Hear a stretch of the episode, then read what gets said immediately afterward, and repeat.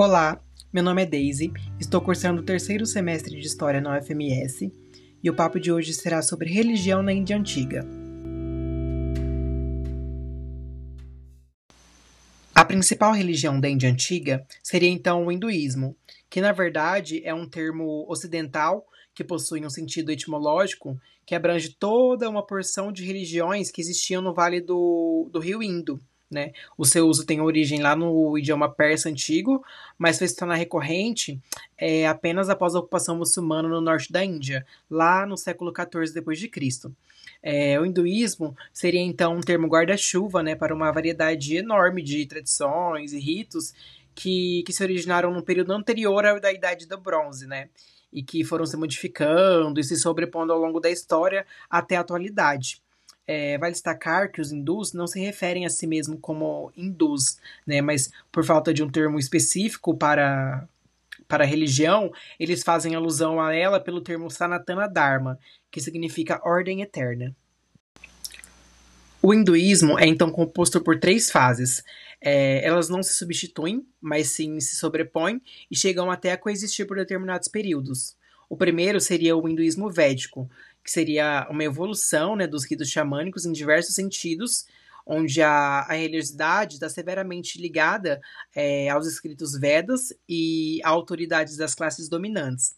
O segundo seria o hinduísmo das Upanishads, onde a religião adquire um formato mais especulativo e metafísico, que foi construído nas relações entre os gurus e os seus discípulos, em escolas e tradições que acabaram por dar origem é, a importantes diálogos, né, por meio dos quais determinadas cosmologias e práticas vão se fixando no imaginário da cultura indiana. O terceiro seria o hinduísmo popular, que se define a partir dos dois grandes épicos indianos, que seria o Mahabharata e o Ramayana, né? E aqui o, a religiosidade é marcada pelos ritos devocionais populares, pelo moniteísmo polifórmico e pela definição do conceito de Ishvara, que seria o Deus pessoal. Os deuses, no hinduísmo, em sua maioria, possuem características antroposomórficas, ou seja, são possuidores de características tanto humanas quanto animais, e cada um representa uma potência ou atributo da natureza. Os principais são Brahma, que representa a criação, Vishnu, que seria a manutenção, e Shiva, que representa a transformação. Uma curiosidade é que na religião hindu a vaca simboliza Devi, que seria a deusa mãe, uma deusa nutridora que tem como responsabilidade a missão de sustentar a vida de todas as criaturas da terra.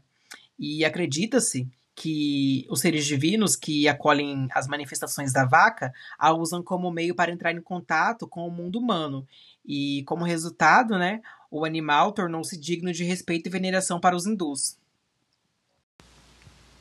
A ordem, na cosmologia hindu, baseia-se no número 4, o que possui relação com o fato da sociedade ser dividida em quatro castas, com a vida ser dividida em quatro fases, com quatro grandes objetivos a serem conquistados, e também com, com o universo né, sendo dividido em quatro eras. Bom, o 4, ele então seria para esses povos hindus um indicador tanto da totalidade quanto da plenitude. E essas quatro castas seriam também alicerçadas a partir de é, formas de domínio instituída é, pelos clãs mais poderosos sobre outras camadas da população.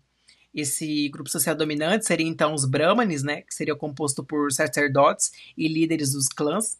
Também temos os Kshatriyas, que seriam os aristocratas e os guerreiros. Temos os Vaixas, agricultores, artesãos e comerciantes. E por último, os, su os Sudras, que seriam os, ser os servos. É, também temos outro grupo né, que não faz parte desse sistema de castas, que seriam os párias ou os Dalits, e que eram excluídos das sociedades por serem considerados impuros.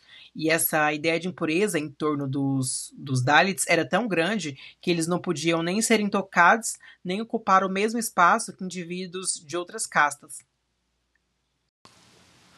Um ashirama é então um dos quatro momentos da vida de um hindu, são etapas né, pelas quais esse indivíduo deve passar é, a fim de buscar a ordem cósmica na plenitude da vida individual. A primeira etapa seria Brahmacharan, que seria a vida de estudante. A segunda seria Grihasta, a vida de casado ou ocupado com uma família.